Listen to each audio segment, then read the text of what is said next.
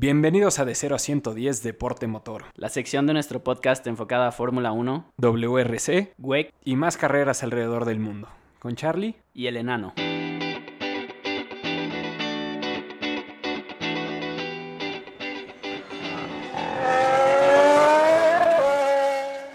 Bienvenidos, bienvenidos a De 0 a 110 Deporte Motor. ¿Cómo estás, enano? Muy bien, Charlie. Encantado de estar de regreso. Perdón por la ausencia en el último podcast. Yo sé, que, me yo sé que me extrañaron los fans y tú más que nadie. sí, me, sí me costó más trabajo hacerlo solo, ¿eh? ¿Qué tal viste el Gran Premio de Singapur? Redemption sería la descripción, según yo, de este Gran Premio. Sí, ¿verdad? Digo, creo que le echaron un poco la mano a Betel, aunque vamos a hablar un poco más de eso después, creo que fue la decisión correcta, pero eso, eso pareció desde afuera, ¿no? Que, que le echaron la mano para que como que se quitara de encima ese peso que traía de esta... Llevaba más de un año sin ganar una carrera. Sí, está cañón. Sí, como dices, yo creo que todos los que vimos la carrera eh, nos podemos dar cuenta que como que el equipo o las decisiones del equipo le, le favorecieron y también pues yo creo que los, los corajes que hizo Leclerc y el historial que ya trae Leclerc de pues básicamente entregarle más puntos al, equipo en lo que va de la temporada, como que nos hicieron pensar a todos que pues chances sí le estaban echando la mano al piloto alemán, ¿no? Sí, sí, yo también eso la verdad pensé cuando viendo la carrera, cuando pasó a Pitts, Vettel y o sea, en teoría en todos los equipos el piloto que va hasta adelante el piloto que va más adelante es el que tiene preferencia para la estrategia. Así es. Se supone que Ferrari también sigue esa, pues sí, esa filosofía, a pesar de que se les tacha mucho de ser favoritistas hacia alguno de sus pilotos, sobre todo al primero cuando es muy marcado, pero, pero sí, eso, esa es su filosofía, en Mercedes también, en Red Bull también, en todos los equipos más chicos también y sí, al final creo que lo que tuvo mucho que ver fue también lo cercano que traía Vettel a Verstappen, ¿no?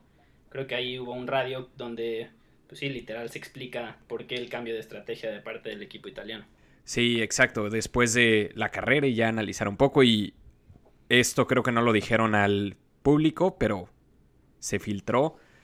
Eh, hablaron los directores del equipo, Matías Binotto, el jefe de estrategia y todos con Leclerc y con Vettel y pues les explicaron a los dos por qué hicieron lo que hicieron y este, esta explicación tiene mucho sentido. Dicen que tuvieron que meter a Pitts a Vettel antes porque Verstappen venía atrás de él y a Verstappen le habían dado la orden, que eso que les dicen generalmente en el radio opposite Vettel, en este caso que eso significa que es pues si Vettel se mete, tú te quedas afuera, si él no se mete, tú te metes. Entonces, Ferrari pensaba que si metía que si no metían a Vettel, se metía a Verstappen, Verstappen iba a lograr hacer el undercut a Vettel tal como se lo hizo él a Leclerc, ¿no? Entonces, eso pues básicamente le hubiera dado la carrera a Verstappen. Digo, muchas cosas pudieron haber pasado, pero probablemente pudo haber ganado la carrera a Verstappen si se hubiera pasado.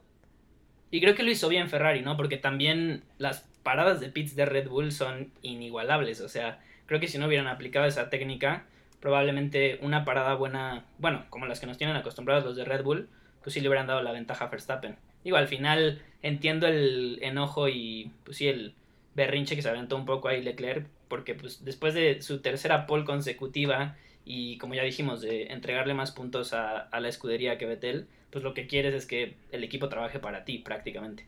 Pero creo que en esta ocasión sí la decisión fue la correcta. Sí, claro, y claro que iba a estar enojado Leclerc, pues él se ganó la pole, él debió de haber tenido preferencia en la estrategia y en su cabeza se lo habían arreglado, ¿no? ¿Y, de qué, ¿Y de qué manera se ganó la pole, no? Estuvo cardíaco. Sí, esa, esa vuelta, si no han tenido la oportunidad de verla, búsquenla. Así la, la pole eh, de Leclerc neta, se le va el coche tres veces y... Pero se le va de una manera tremenda, yo juré que lo perdía, o sea... Tres, incluso él, ya que, ya que ganó la... O sea, ya que le avisaron desde el radio que, que había quedado en pole, les dijo, neta, vean la vuelta, perdí el coche tres veces, o sea, pero se le iba así, está, no manches los reflejos. Y retomando, yo sé que a veces la gente cree que por ser ferrarista solo hablamos bien de ellos y tal, pero creo que justo la, vuelta de la quali de Leclerc donde se gana la pole, y el desempeño del coche en toda la carrera, también demuestran pues el, el, desempeño, ¿no? Del equipo como tal, o sea, como que estuvieron arrastrando el lápiz cañón todo este tiempo. Yo me puse a leer así como cuáles eran las, pues sí, los eh, puntos en los que trabajaron la carrocería y todo este relajo y pues fueron, o sea, detalles en el alerón delantero, el difusor, eh, el piso y de hecho los del piso los estaban trabajando desde el Gran Premio de Francia, o sea, ahí es donde te das cuenta todo el trabajo que le tomó al equipo llegar a donde están ahora, ¿no? Sí, exactamente. Y eso, eso que dices de Francia es completamente cierto, que empezaron a trabajar en esto desde ese gran premio que ya fue hace cuánto, parecen más que fue el gran premio más aburrido del año, entonces se ve todavía más lejano. Pero, pero sí, creo que a ese llevaron un nuevo piso que se dieron cuenta que todavía le faltaban algunos tweaks. Y e, sobre ese empezaron a trabajar y lograron hacer esto. Y lo que lograron este fin de semana, o lo que intentaron más bien, fue setear el coche y eso lo intentaron desde el viernes en prácticas para una vuelta, para en una vuelta partir la madre a todos y lo, lo lograron, ¿no? Y bueno, con esto, pues ya lograron la pole con Leclerc, que esa era su estrategia siempre. Entonces, estando adelante, lo que hicieron fue Leclerc fue lentísimo las primeras 20 vueltas, que era pues la vida de las, llantas, ajá, soft. Y lo que hizo esto es que el, todo el midfield se, se pegó a él. O sea, no había un... Pues sí, justamente lo que acabó haciendo Vettel. Así los que iban atrás de él, siendo Hamilton, Bottas, Verstappen, Albon, eh, no podían pasar a pits para hacer un undercut porque iban a acabar atrás de todo el midfield y este tráfico. O sea, no había una ventana y pues básicamente desde que arrancó y nadie pudo pasar a Leclerc en las primeras curvas, él dictó el paso y pues como es bastante difícil rebasar en este circuito, literal fue la estrategia de Ferrari y síganme todos y si alguien quiere ser valiente y parar a pits, a ver cómo les va. Y pues sí, diferente, diferente a lo que nos han tenido acostumbrados este año, que vaya que han tenido errores de estrategia. Esta creo que le dieron al clavo, ¿no? Sí, todo parece indicar que sí. Y pues bueno, en contraste con, con el buen desempeño y la buena estrategia de Ferrari, pues tenemos a Mercedes, ¿no? Como que no nos tenían acostumbrados a, a estar en lugares tan, tan atrás. ¿Cómo los viste? Sí, exacto. Sobre todo que a Mercedes generalmente la estrategia le sale perfecto, siempre es entre buena suerte, que la verdad tiene buenos estrategas, pues gracias a eso generalmente le sale, ¿no? Como el, ¿en qué gran premio fue el que ganó Hamilton con una estrategia súper loca? Hungría, fue en Hungría. Ah, ok. Creo. ya, tú asume que sí fue en Hungría. ok. Eh, pues a eso nos tienen acostumbrados Mercedes, ¿no? Generalmente como en este Gran Premio Hungría, estrategias así locas que les acaba funcionando. Y en este, pues todo lo contrario. Acabaron dejando a Hamilton afuera mucho tiempo, esperando que hubiera un safety car que nunca llegó, entonces se rezagó más y pues fuera de mantener el segundo lugar, que fue donde arrancó, acabó en cuarto. Y, y ahí, pobre, a Botas sí también me lo arreglaron un poquito, ¿eh? Sí, sí, un poquito. Digo, le acaban de dar un contrato nuevo y ya como que le dijeron, güey, pues sí, te dimos tu contrato, pero... Hold your horses. ubícate, o sea, ya sabes tu lugar aquí. Y literal, venía haciendo tiempos de 1.45, más o menos después de su parada pits, y le dijeron explícitamente, por favor, baja a hacer tiempos de 1.48.8. Y el güey, pero ¿qué pedo? Por favor. y pues sí, esto fue para que Hamilton acabara delante de él después de su parada pits. Qué jodido debe estar eso, ¿no? O sea, más siendo piloto de Fórmula 1 que siempre quieres dar lo máximo, ir al máximo, llevar el coche al límite y tal, que pues por estar en el equipo grande te, te forcen a, pues sí, entregar tu carrera, básicamente. Sí, aparte, ¿qué necesidad de Mercedes de hacer eso? O sea, era un lugar más o menos para Hamilton. Igual, igual no iba a estar en el podio. No es como que no lleva una ventaja de 200 puntos y vaya a perder el campeonato. Yo creo que se ahorraron un reclamo más grande. Después del berrinche que armó al final de la carrera. Es, sí. Seguramente, seguramente se hubiera quedado, aunque sea un lugar atrás, hubiera sido un issue mucho más grande dentro de, del garage. ¿Crees que, ¿Crees que así sea en el, en el garage? O sea, que estén los estrategas diciendo, puta, es que si sale Botas, o sea, si sale Hamilton de los pits y está atrás de Botas, se va a poner de hueva y nos va a empezar a meter la madre. Ya, dile a ese cabrón que no le pise y que aguante y ya nos quitamos ese pedo de encima. No estoy 100% seguro, pero sí pondría mi lana en eso. ¿eh? Sí, pues les dejamos el, el audio de Hamilton quejándose del resultado al final de la carrera para que juzguen ustedes. Okay, well done, Lewis. Excellent, mate. That's P4. Sorry, the gamble didn't pay off. No, that was a poor effort, man. That was not good. You don't go from second to fourth. Pues sí, como ven, Hamilton no estaba nada contento con, con el desempeño del Mercedes pues sí, la verdad tiene toda la razón. Arrancó en, segundo, terminó en cuarto y yo creo que le pudo todavía más que pues fue el primer 1-2 de Ferrari, ¿no? Que tu acérrimo rival haga, pues la verdad, su mejor resultado en la temporada debe de pegarte bastante bien cuando tú tuviste una de tus peores carreras. Y pues bueno, para completar el podio tuvimos al, buenazo de, de Verstappen, trepado en el Red Bull, que cómo los has visto, ¿eh? ¿Cómo has visto a Red Bull desde la llegada de Albon Charlie? Pues la neta, igual que el resto del año, ¿no? No creo que bueno, el más feliz de, estos, de estos resultados es Gasly.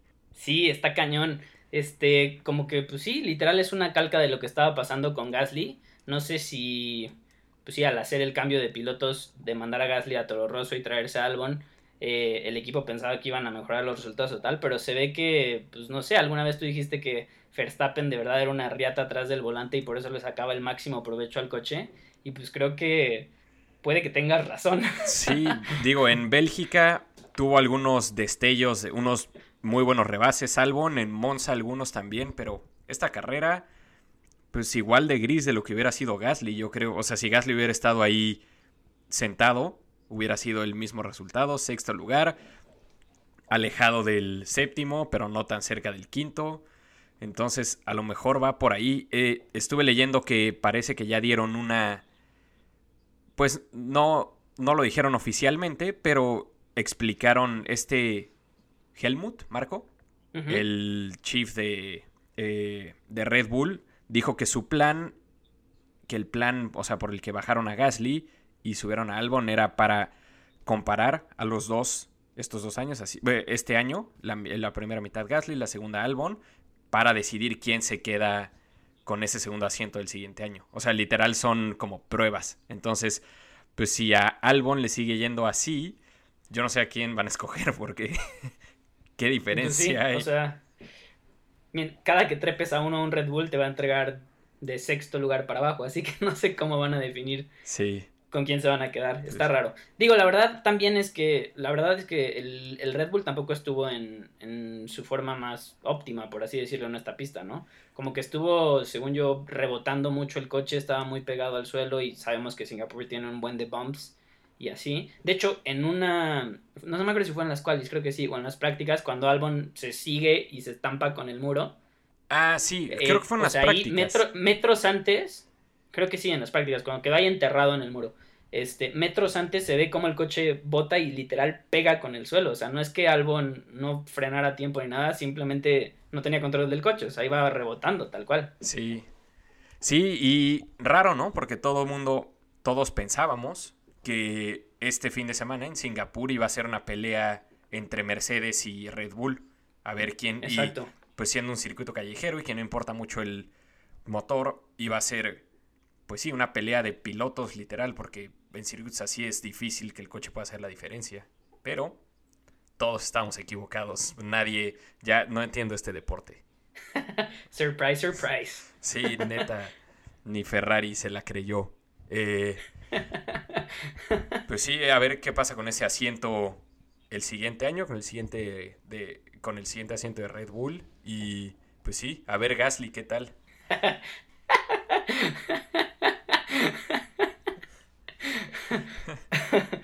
bueno, y dejando los albures de lado. ¿Qué tal, ¿Qué tal el best of the rest? Eh? Al fin se le hizo a Norris. Sí, después de varias carreras de no mala suerte, lo que le sigue, al fin una buena carrera. eh, sin contratiempos, séptimo lugar que ya, ya le tocaba, la verdad. Y sí, qué bueno, me cae bien, me cae bien el chamaco. Sí, es a toda madre. Y aparte es como súper sangre ligera, ¿no? Se la pasa cagándose de risa en las conferencias de prensa con Richardo. Sí. subiendo tonterías a Instagram todo el tiempo. La verdad es buen tipo.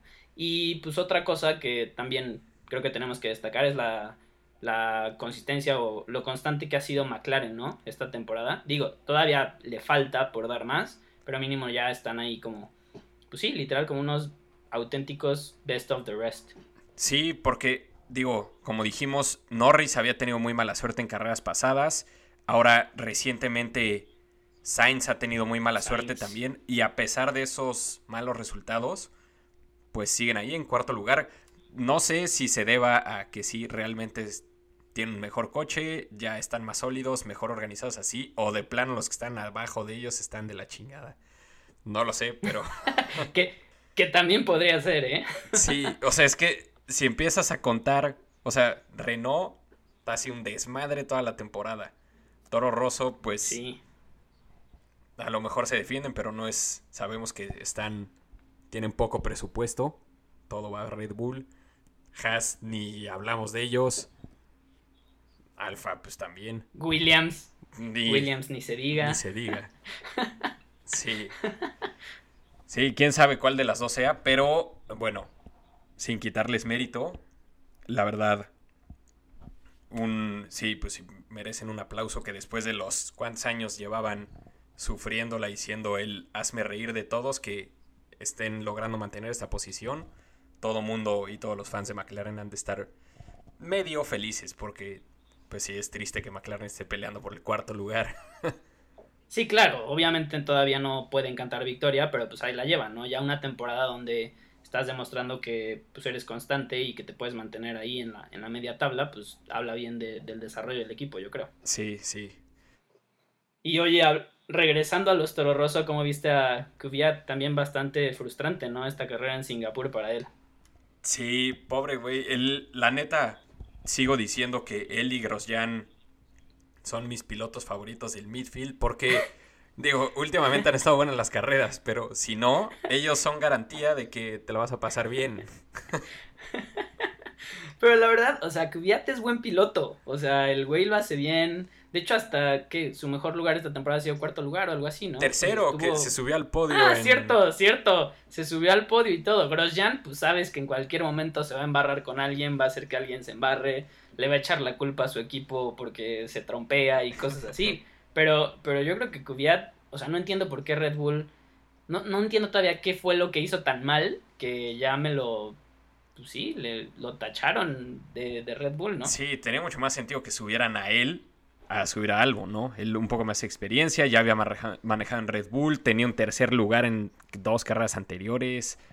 Exacto. Quién sabe. O bueno, a lo mejor en realidad están viendo entre los tres, ya que los tres están han manejado un Red Bull ahora, quién sabe. Sabremos el siguiente año. Pero, ¿qué tal ese Team Radio de, de Viat? Después de. ¿Contra quién chocó? Que ya fue cuando su carrera se fue a. Contra Raikkonen, tratando de pasarlo con el DRS y todo. Como que trató de meterse por la parte interna de la curva. Y pues pues sí, como que Raikkonen da un volantazo y de hecho Raikkonen se llevó la peor parte del golpe porque como que le pega a Kvyat y le rompe la suspensión completamente al, Alfa Romeo de, de, Raikkonen y pues ahí terminó su carrera. Y ahí empezó el coraje más grande de Kvyat en esta temporada, creo. sí, aquí escuchen este pequeño team radio de, del humor en el que estaba.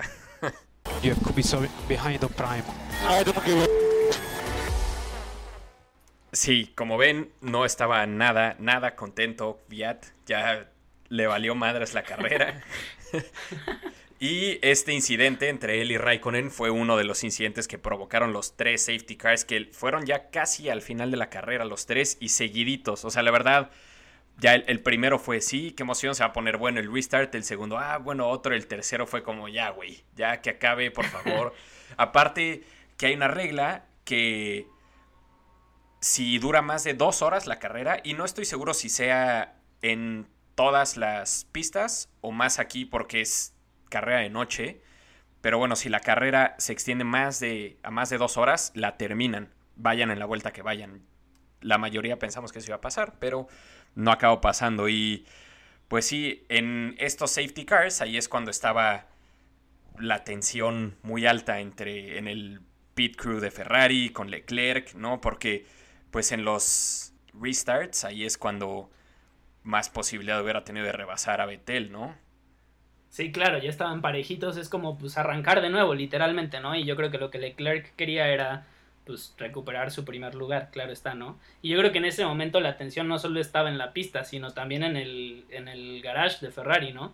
De hecho, pues hasta Leclerc como que menciona, güeyes, no voy a hacer tonterías, o sea, nada más quiero, quiero que me echen la mano. Sí, aquí escuchen el Team Radio y ahorita lo comentamos.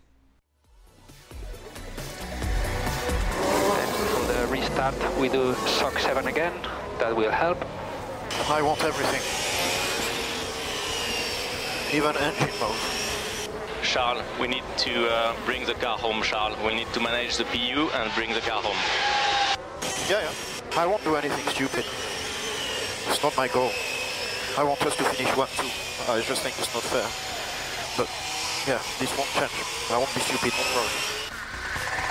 Como oyeron, pues sí, él quería que le dieran todo el power posible para los restarts. Y a mí me recordó viendo la carrera cuando en Mónaco este año que pues dio unas declaraciones después de las cuales horribles que había tenido, que básicamente Ferrari por una mala estrategia, cuando podía salir, que no debía salir y con qué llantas se quedó en Q1 y estaba bastante enojado porque era en su casa y como que un día antes de una declaración así de mañana voy a hacer lo que sea por avanzar y no importa, y acabó estrellándose y hizo un desmadre.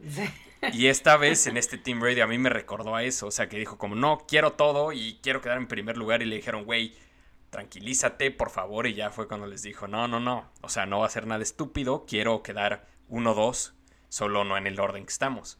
Sí, por eso te digo que la atención estaba a tope en todo, todos lados en Ferrari, o sea, como que, pues sí, en el, en el garage pasaba de todo por la mente de los mecánicos, los jefes, shalala, y pues este tipo estaba con el coraje atravesado de que pues le habían quitado su primer lugar, ¿no?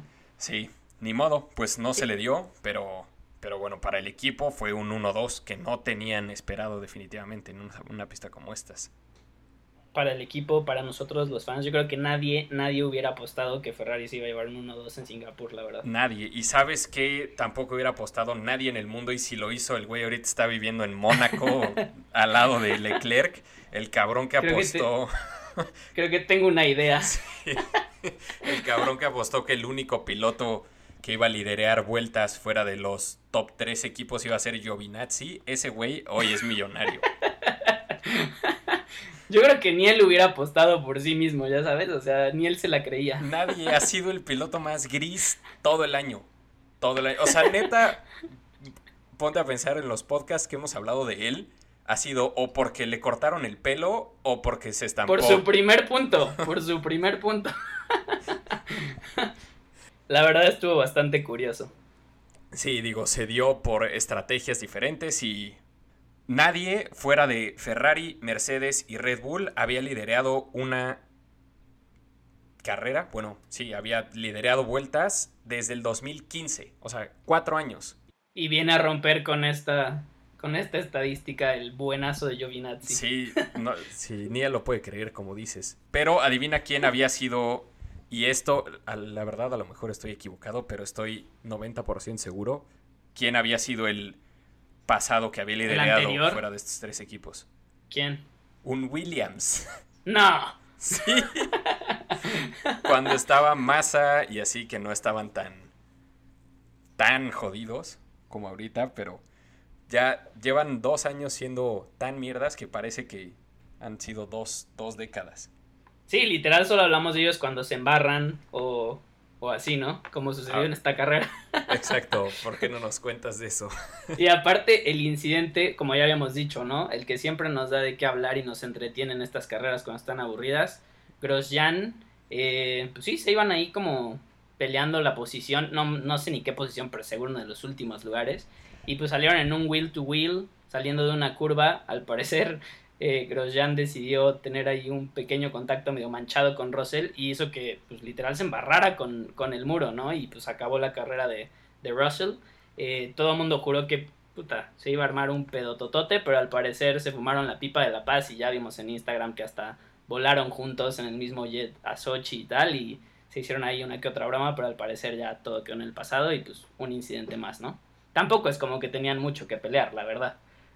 Exacto, menos Russell. Bueno, sí, ninguno de los dos. Aquí escuchen el, escuchen el team radio de cómo tomó esto Russell. Yeah, copy. I shouldn't be surprised. Y hablando de Russell, escuché un rumor muy fuerte esta semana. No sé si le tengamos que poner atención porque ya hemos dicho un par de rumores para el mercado de pilotos el siguiente año, pero Cuenta, cuenta. dicen que Ferrari está buscando a Russell No. por si Vettel se retira este año. Damn, tendrían un equipo ahí de escuinclitos cracks. Estaría loquísimo. Sí, yo solamente por eso no lo creo. Digo, es un crack Russell y todo el mundo lo sabe, todo el mundo en la pista lo sabe, pero son, o sea, los dos están muy chicos. Leclerc, Sí. ¿cuántos años tiene? ¿22? Creo que sí, 22. Y, o sea, necesitas un poco de experiencia, ¿no? O sea, como que no te la puedes jugar así tan loco a tirarle a la juventud. Pero es que también, o sea, ponte, si yo fuera eh, el director de Ferrari, que siempre eso es lo que te dicen, que queremos a alguien con experiencia y alguien a lo mejor chavito para así, ¿de qué chingados les ha servido la experiencia de Vettel? Ha sido el que más la ha cagado. Buen punto, la verdad. Entonces, no, no sé, no sé. Pero ese rumor y. Este, este, este siguiente no es rumor, es solo imagínate qué pasaría si renuncia Vettel y el único piloto que está libre es el pendejo de Hulkenberg. Porque ya renunció, Grosjean ya firmó otra vez en Haas, entonces ya no hay equipos. No hay manera. Jalarían ahí si alguien de Fórmula 2 o algo así al asiento de Ferrari. No creo que se lleven a Hulkenberg ni de chiste, aunque les paguen. Imagínate, ¿cuánto, ¿cuánto tiempo crees que le tomaría subirse al podio a Hulkenberg si, si esto acaba pasando? ¿Un año? ¿Dos años? No se va a subir, güey. ¿Cuántos años lleva sin subirse? Todos los que lleven Fórmula 1, pero sí, estaría simpático. No sé qué harían, o sea, si, si Vettel les aplica una Rosberg, así de acaba la temporada y dice que ellos creen que ya están todos chidos y ya todos los pilotos están tomados y les dice, oigan, ¿saben qué? Ya me hartó este pedo, ahí se ven. Neta, ¿qué Estaría. hacen? No manches, estaría cañón. Los metería en jaque muy, muy heavy. Sí. Porque no es como, creo que, o sea, el otro piloto que es de la Academia de Ferrari, que tiene algo de experiencia, es Giovinazzi, que pues no mames. Nah, primero sientas a Mick Schumacher ahí a que se dé sus quemones. Sí, neta sí. Neta sí. Pero bueno, ya veremos qué pasa. Sí, si alguien de Ferrari está oyendo y no tienen a quién contratar para el siguiente año, ahí yo pongo mi nombre en la mesa. Oye, ¿y sabes por qué otra razón no contratarían a Hulkenberg los de Ferrari? ¿Qué tal el comploteo que se está armando ya que va a dejar al equipo? Eso estuvo, estuvo muy simpático. Yo creo que sí la lleva mal con su equipo, ¿no? O mínimo eso parece del Team Radio que ahorita les vamos a poner. Pero no sé, me dio la impresión que tanto los franceses como él ya están medio hasta la madre uno del otro. Sí, creo que sí. Y obviamente fue después de que pues, todos sabemos que ya no le van a dar contrato nuevo. Porque antes no se notaba tanto que el güey estuviera incómodo o triste o enojado de estar en Renault. Pero Sí, no. pues, sí al parecer no le cayó muy bien la noticia al tipo. Sí. Eh, pues aquí, escuchen el Team Radio, ahorita lo platicamos. Okay, Nico, you're riding the throttle under braking, so please keep your foot clear of the throttle. What are you talking about? I'm not. We see it in the data, Nico. Not right now, but generally speaking, you have been riding the throttle under braking, and that obviously causes a problem. So at the restart, just try to avoid that if possible, please. Pues sí, como pueden ver, como escucharon, al parecer cacharon aquí a nuestro amigo Hulk pasándose de lanza con el coche. Eh, al parecer, sí, como, como le dijeron, ¿no? Los, los datos de, de la computadora del coche estaban mostrando que el tipo a la hora de frenar seguía manteniendo el pie en el acelerador y esto pues forzaba muchísimo al motor del coche, forzaba los frenos y como que dijeron, oye, pues está bien que ya te vas del equipo, pero no se trata de que acabes con lo que nos queda de la temporada. ¿Qué crees que.?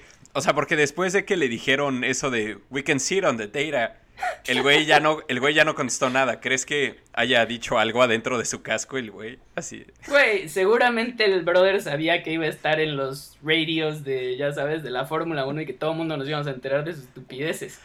Yo me lo imagino diciendo algo así, como arremedándolo, como un niño de 6 años. We can sit on the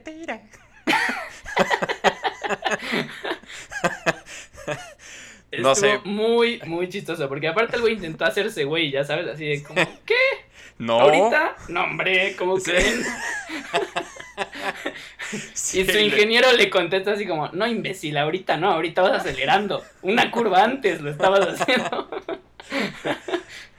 sí, estuvo muy simpático.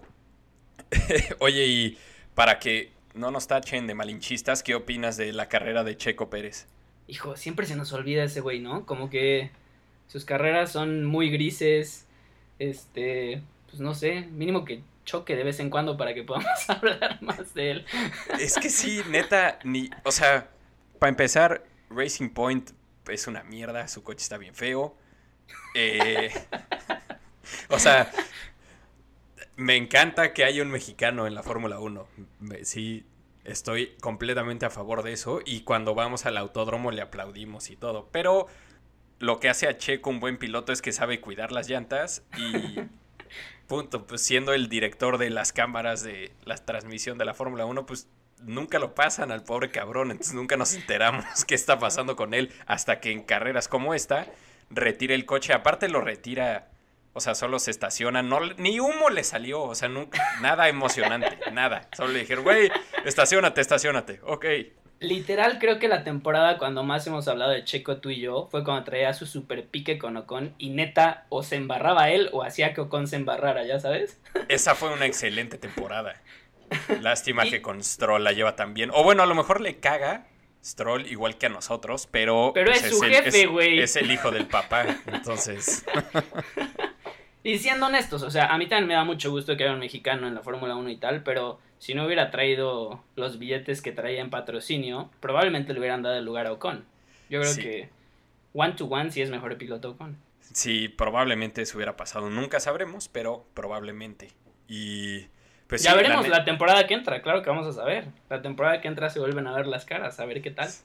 ¿Qué crees? Ojalá, ojalá que el Racing Point mejore o el Renault empeore todavía un poco más para que estén emparejados. Es una excelente rivalidad. Aparte, a Ocon siempre, aquí en carreras en México, no mames, las chiflidas que le ponían, el güey era sí. como si se parara Peña Nieto ahí en la...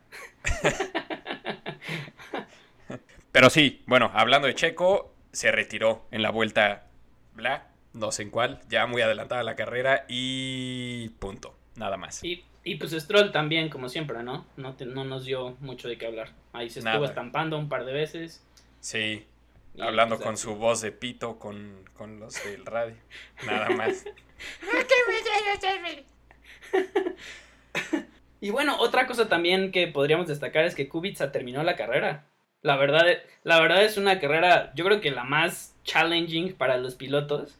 Y digo, yo sé que muchas personas creen que fue el gran error de su carrera el haber regresado a la Fórmula 1 y tal, pero yo creo que pues después del accidente y de todo lo que tuvo que pasar para volverse a sentar ahí y terminar esta carrera como lo hizo, pues yo creo que pues sí se merece algo de algo de mérito.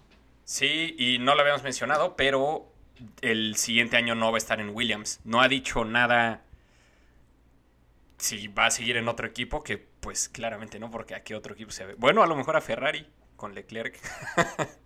Fórmula E. Sí, puede ser. Eh, eh, yo oí eso o que se iba a WEC o a un serial GT alemán. La neta, quién sabe, pero que sí va a seguir corriendo. Mm, bueno, pues qué bueno para él y pues la verdad, pues sí, digo, entró en el peor equipo de esta temporada y pues nadie esperaba que el güey terminara en los mejores lugares, así que ya Sí, con el pero- hecho de haber regresado fue suficiente, creo.